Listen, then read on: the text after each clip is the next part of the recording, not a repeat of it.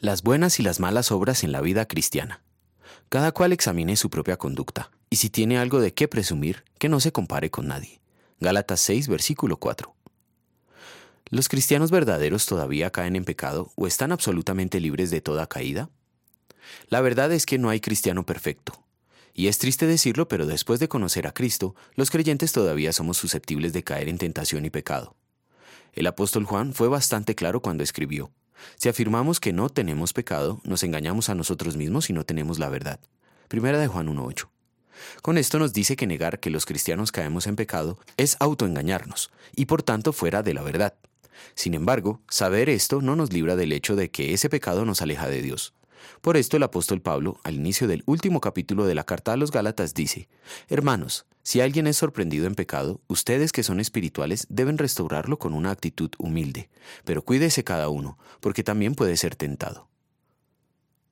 Dios nos manda reprender el pecado, y cuando no lo hacemos, nos hacemos cómplices de ese pecado. Sin embargo, ese reprender debe ser hecho desde una actitud humilde, pues nosotros también podemos caer en ese mismo pecado. La verdad es que si no hemos cometido el pecado que vamos a reprender, no es porque seamos buenos, simplemente es porque Dios evitó que lo cometiéramos. Por esto, el texto que meditamos nos llama a la cordura. Eso significa saber que los seres humanos somos culpables de cada pecado que hemos cometido, pero no somos los autores del bien que hagamos. En el capítulo 5, Pablo aclaró que lo bueno que el cristiano hace es fruto, no de que él sea bueno, sino del Espíritu Santo. Pues Dios es quien produce en ustedes tanto el querer como el hacer para que se cumpla su buena voluntad. Filipenses 2.13. Nosotros no somos salvos por nuestras buenas obras, ni por hacerlas somos reconocidos por Dios como justos. Es más, nuestras buenas obras para Dios son un trapo de inmundicia por el que merecemos toda su ira.